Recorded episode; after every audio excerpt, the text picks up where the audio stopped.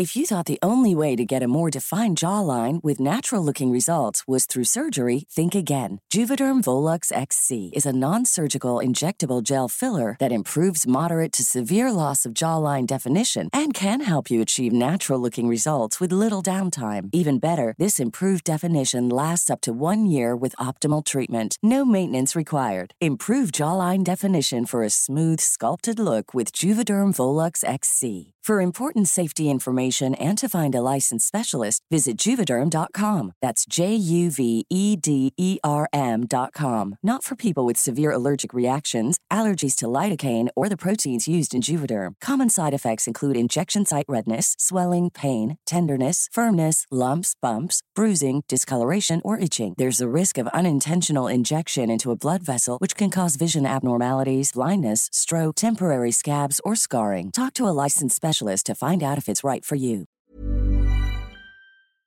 Sí, muy buenos días a todo el pueblo de Venezuela. Néstor Reverol, ministro del Poder Popular para Relaciones Interiores y Justicia de Venezuela, 3 de mayo de 2020. Queremos hacer del conocimiento y denunciar ante la comunidad nacional e internacional que en la madrugada de hoy, 3 de mayo de 2020, pretendieron realizar una invasión por vía marítima, un grupo de mercenarios terroristas. Operación Gedeón.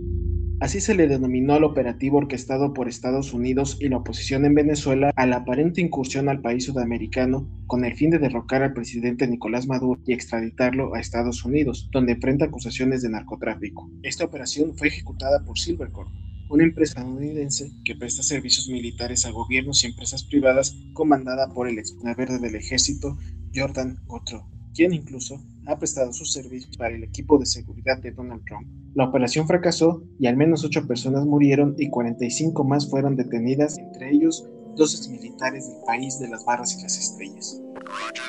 Bienvenidos a las claves del mundo. Las claves del mundo. El contexto internacional en Podcast OM.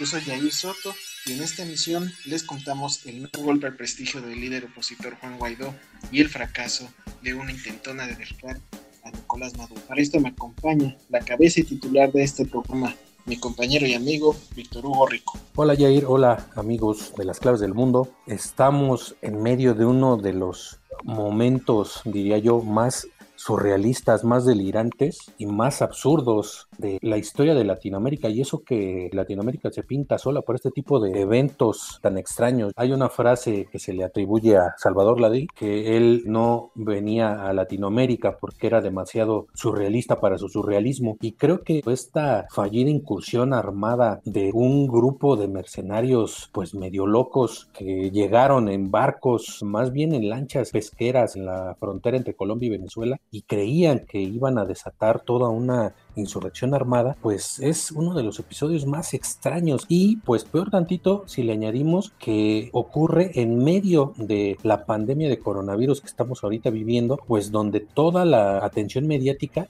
pues está precisamente en este tema de la salud y de la economía y de cómo está tambaleándose la mitad de la humanidad por este tema. Cuando se empezó a saber eh, por ahí del 3 de mayo pasado, muy pocos medios le pusieron atención, de hecho casi ninguno. En internet se hablaba de que pescadores relatan un tiroteo en una playa de la frontera entre Venezuela y Colombia. Al otro día pues lo que sabíamos es que el ejército venezolano había repelido, según eh, el gobierno, una presunta invasión de mercenarios venezolanos asesorados por estadounidenses y con apoyo de Colombia, entrenados en Colombia. En esta refriega había ocho muertos y entre los capturados había dos estadounidenses, pero de aquí para adelante todo empieza a cambiar, todo empieza a sonar cada vez más, como eh, mencionaba precisamente, más surreal y empezamos a ver una serie de personajes, a, empezar a conocer a un ex boina verde, y que ya lo decía ayer, que es el dueño de, de, esta empresa de seguridad de mercenarios, diríamos, se llama Silver Cop, con sede en Florida, entre otros personajes siniestros, pues también va a aparecer un estratega político muy conocido también de México, que se llama Juan José Rendón, que ahorita, pues hasta hace unos días era parte del equipo de asesores de, Juan Guaidó de estrategia, pues resulta que este eh, Juan José Rendón que estuvo promoviendo eh, campañas políticas en toda Latinoamérica, eh, participó en la campaña de Peña Nieto a la presidencia, en varias campañas de candidatos de la derecha latinoamericana. Es un personaje muy famoso y es uno de los padres de la propaganda negra en Latinoamérica. Él se jacta de ser de los principales propagandistas de lo que ahora le conocemos como fake news, que se empezaron a usar desde antes de Donald Trump para atacar a gobiernos y a candidatos no deseados por grupos de poder y grupos de la derecha. Se empezaba a enredar y a enredar más este tema de esta invasión y pues ahorita lo que vamos a tratar de elucidar es realmente qué pasó. JJ Rendón, en entrevista para CNN, 7 de mayo de 2020. El análisis jurídico exacto de lo que se pretendía era captura y presentación ante las autoridades pertinentes. Nosotros no vamos a cometer nunca, ni en escenarios ni en el futuro, nada que se parezca o sea al tipo de actuación ilegal, criminal que tiene el régimen, que se cancelaba en el año pasado, que no hablamos más desde octubre, desde noviembre 8, que él asuma que eso estaba vigente y trate de amparar esta operación suicida basado en un acuerdo que no era efectivo, no estaba y que no firmó el presidente. En las otras 42 páginas y en todos los acuerdos anteriores solamente hay dos personas clave firmando representantes del gobierno, el señor Sergio Vergara y JJ Rendón. Bueno, yo hablamos a fondo cuando regresemos. Estoy con JJ Rendón.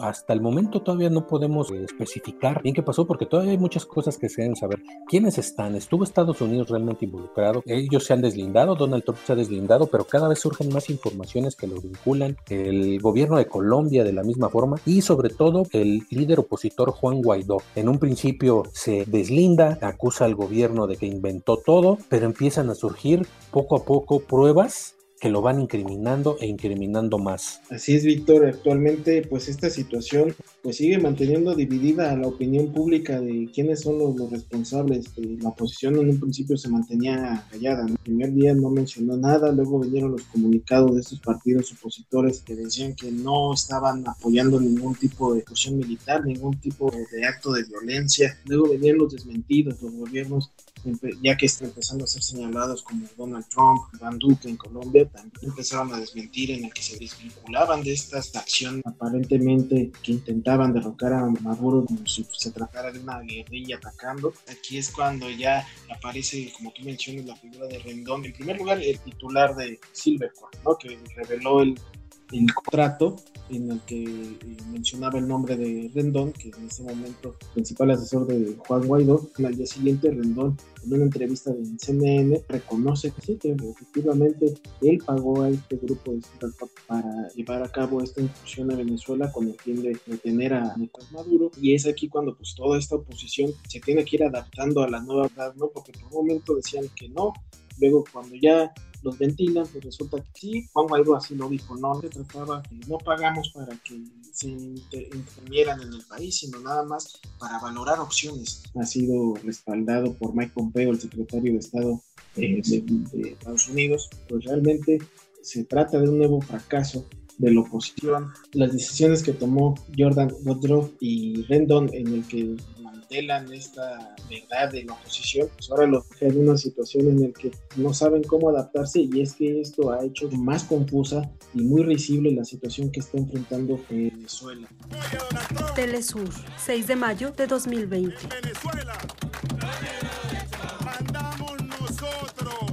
Vamos a darle un aplauso al mundo de Chihuahua, que Venezuela.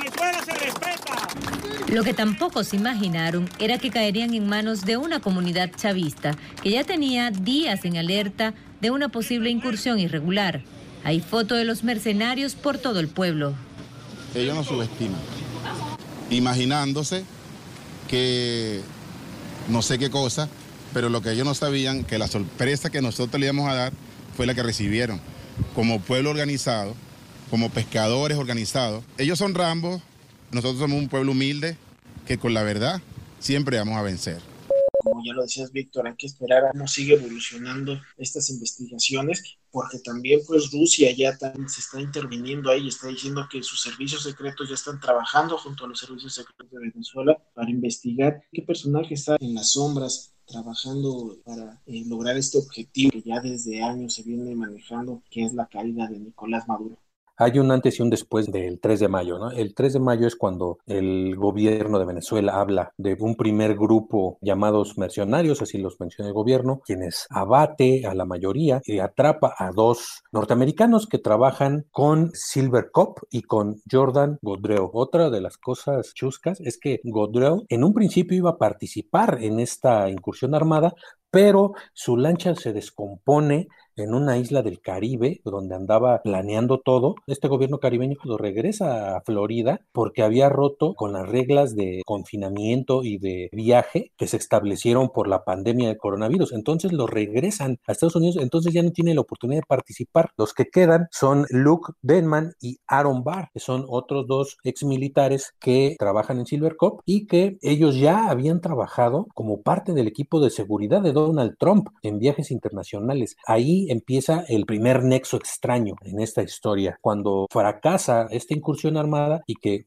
con los días han estado pues cayendo más y más presuntos implicados, se habla de entre 50 y 300 unidades paramilitares, de entre venezolanos eh, sobre todo, que estaban como esperando la incursión. Ya luego Gogdo, eh, en una entrevista con Associated Press, reconoce en primera que existe un contrato que el gobierno venezolano había revelado su existencia un día después de esta fallida incursión. Juan Guaidó y su equipo lo niegan, dice que el gobierno está inventando todo. Y después Juan José Rendón, su parte de este equipo de estrategas de Juan Guaidó, también sale a reconocer ante CNN que existe este contrato y sobre todo aparece la firma de Guaidó. Entonces ahí es el primer gran tropiezo del líder opositor cuando dice, bueno, sí firmamos, pero fue un precontrato. Había eh, entre las exigencias que se les iba a pagar a Silver Corp 212 millones de dólares que iban a salir de las arcas de la petrolera estatal venezolana cuando ya triunfara la insurrección y Maduro fuera o capturado o muerto o sacado del poder y eh, Juan Guaidó quedara como presidente interino. Y entonces Guaidó pues no tuvo más remedio que aceptarlo. Se empezó a cambiar las versiones y ahí empieza la comedia de enredos. Después Estados Unidos niega que tuviera algún papel. Sale después otra vez eh, Gogdo en otra entrevista diciendo que Estados Unidos sí sabía de esta incursión armada y que estaban al tanto y que estaban de acuerdo Donald Trump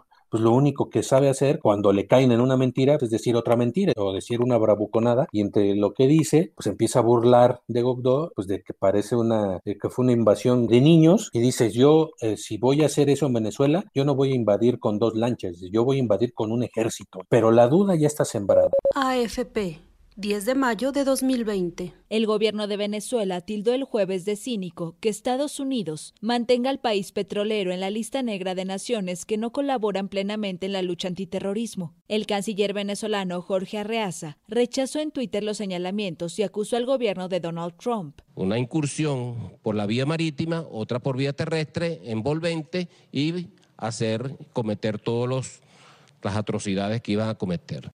¿Cómo es posible que creyeran que un grupo de 50 mercenarios iban a derrocar a todo un gobierno con todo el aparato militar y policíaco de su lado y que está totalmente desplegado por toda Venezuela. Esto es absurdo y es por lo que en un principio tampoco se le quería al gobierno de Maduro. Pero entonces eh, es lo que dice que ellos buscaban ser un catalizador solamente, que primero empezaban a entrar, empezar a inspirar junto con los soldados desertores, con los soldados que están pues digamos hartos del régimen de Maduro, que iban eh, a inspirar a militares y la policía para que se unieran a ellos a la liberación, ¿no? Entonces tenían como un plan de ir tomando poco a poco sedes de canales de televisión, sedes policiales y después tomar el Palacio de Miraflores y lo más absurdo, eh, que está plasmado en el contrato, que también eh, lo publicó varias páginas el Washington Post, entre los planes era tomar el Palacio de Miraflores y secuestrar a la mayor cantidad de importantes personajes del gobierno de Maduro que tienen órdenes de aprehensión en Estados Unidos y extraditarlos. Entre ellos se menciona el mismo Maduro, que la primera opción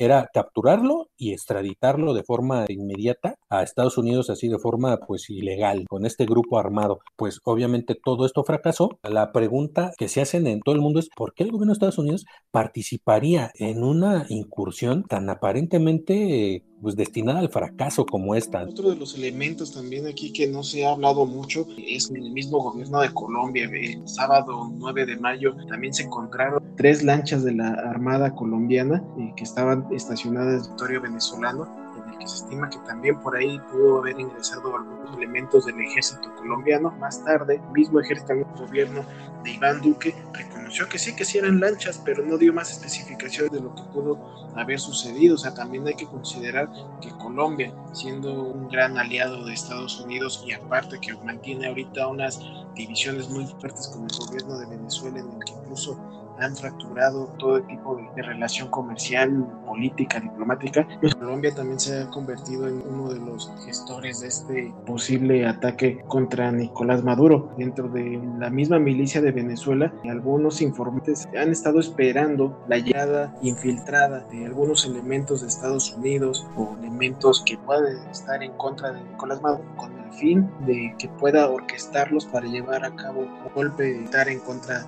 de Maduro, así lo, ha dado a conocer en unas entrevistas el comandante en retiro, Carlos Molina Tamayo, él fue quien estuvo también detrás de la oposición de Hugo Chávez y siendo militar, pues él mismo ha dicho que actualmente hay muchos militares que ya nada más esperando la señal un ataque contra Maduro, actualmente no pueden operar por sí solos porque no hay como una cabeza que pueda optarlos y llevar a cabo una operación exitosa. Pudieron haber infiltrado y de esta manera empezar a crear movimientos en contra de Maduro y que fuera creciendo, no precisamente que fueran 50 elementos que fueran a cabezar una guerrilla, hecho, empezar a juntar gente dentro de la cúpula militar de Venezuela que es realmente quien ahorita tiene el control de, de Venezuela y que está respaldando a Maduro y es por eso que él está muy seguro ahorita. AFP, 14 de mayo de 2020. El presidente venezolano Nicolás Maduro acusó el miércoles al opositor Juan Guaidó de haberse reunido en Washington con el ex boina verde Jordan Goudreau para planificar una fallida incursión a territorio venezolano. Fue en la Casa Blanca el 4 de febrero del año de este año 2020 en que Juan Guaidó se reunió con Jordan Guaidó, presidente de Silvercott, por orden de Donald Trump para articular el plan de ataque e incursión marítima contra Venezuela.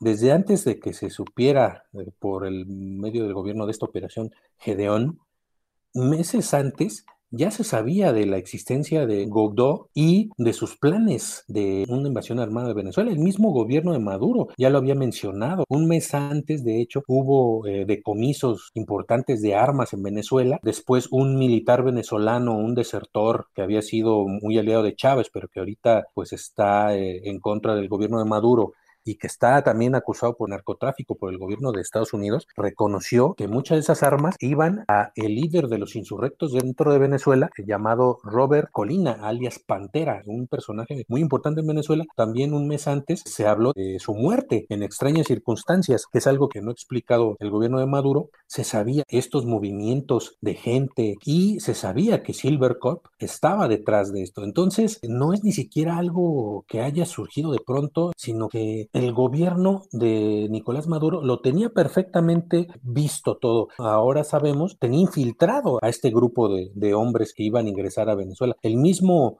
Guaidó, al parecer, sabía que ya estaban infiltrados por el gobierno, por eso al final, pues trató de deslindarse. El mismo gobierno de Estados Unidos también lo sabía. Entonces, ¿por qué permitieron que hubiera esta incursión? Es algo de las cosas inexplicables que tendremos que esperar un tiempo para que se vayan desvelando, de que aparezcan más documentos, aparezcan más testimonios de los personajes que están involucrados, del mismo Juan José Rendón, este oscuro estratega eh, político que ya tuvo que renunciar a ser parte del equipo de Guaidó porque pues ya la presión era insoportable. Prefirió soportar la granada y que le explotara en el pecho a que le explotara a su comandante en jefe Juan Guaidó, pero pues parece que es demasiado tarde porque ya se está empezando a preguntar sobre los vínculos entre Jordan Guaidó y Juan Guaidó, porque se habla de que desde septiembre de 2019 hubo una reunión en Miami entre este militar estadounidense y representantes de la oposición designadas por el llamado gobierno encargado de Juan Guaidó. Esto ya se ve que era un plan de mucho tiempo atrás que empezó pues a hacer agua por todos lados, pero que alguien decidió que siguiera. Otra de las revelaciones de Rendón que hizo a la cadena CNN fue de que los abogados de Silvercorp contactaron a los abogados de Guaidó para decirle pues que les debe como un millón y medio de dólares por este plan, pues Guaidó está acusando a Silvercorp y a Guaidó pues de chantaje, es lo que le queda decir, pero pues cada vez empieza a caer más en el descrédito y lo único pues que puede quedarnos claro en este momento es que la oposición venezolana está en el momento más bajo, por lo menos de su historia de reciente, contra el gobierno de Nicolás Maduro. Está más dividida que nunca. Algunos opositores siguen apoyando contra Guaidó, pero otros le están exigiendo cuentas por este episodio y otros. Por el otro lado, Maduro con todo y está viviendo una de sus peores crisis a economía en cuanto pues la crisis de la pandemia y su falta de legitimidad entre la población venezolana, esto le vino a dar una bocanada de fresco a su gobierno. Ahorita están crecidos y están utilizando perfectamente este episodio para capturar más, más mercenarios, pero también para irse con todo contra la oposición. No se han podido ir todavía contra Guaidó, pero realmente no les hace falta tenerlo encarcelado. Creo que ya lo tienen donde lo quieren, lo tienen arrinconado y es muy difícil que pues Juan Guaidó pueda hacer algo más sin el apoyo ya de Estados Unidos, pero un apoyo pues mucho más importante que tiene que, que podría tener la fuerza militar porque de otra forma ya no se ve cómo el movimiento que encabeza Juan Guaidó pueda salir adelante después de estas revelaciones. AFP, 11 de mayo de 2020. Dos colaboradores en el extranjero del líder opositor venezolano Juan Guaidó renunciaron a sus cargos el lunes. Se trata de Juan José Rendón y del diputado Sergio Vergara, que fungían como estratega general y comisionado presidencial en manejo de crisis respectivamente. Ambos fueron acusados por el gobierno de Nicolás Maduro de impulsar una frustrada invasión a Venezuela. Así es, Víctor, y entonces en este momento, pues, eh, como ya lo mencionas, la oposición y sobre todo Juan Guaidó, pues ya perdieron todo el prestigio y por eso mismo también los invitamos a que escuchen una de nuestras emisiones anteriores en el que hablamos precisamente de quién le cree ahora a Juan Guaidó, justamente en febrero cumplió un año de que se intentó eh, por primera vez derrocar a Maduro estaba en los máximos niveles de aprobación y a un año y dos meses después está ahora totalmente en el lado opuesto de, de, esta situación ya está totalmente desprestigiado. Nicolás Maduro ya dijo que va a llevar a instancias de la ONU este intento de incursión militar contra el país venezolano. Y con esto pues vamos a dar fin a esta emisión de las claves del mundo. Les agradecemos que nos hayan escuchado una vez más en esta emisión también los invitamos a que escuchen todos nuestros podcasts anteriores en todas las plataformas eh, como Spotify, Google Podcast, Apple Podcast y Omni. También ponemos a su disposición nuestros canales de comunicación como arroba podcastom, nuestro correo electrónico podcast arroba mx. Ahí por favor escríbanos todas sus sugerencias, sus dudas, sus críticas. Estamos abiertos a cualquier opinión que tengan sobre el programa. Eh, te agradezco una vez más, Víctor. Y también agradecemos a la distancia la producción de Mitzi Hernández. Nos escuchamos la próxima semana. Esta es una producción de la Organización Editorial Mexicana.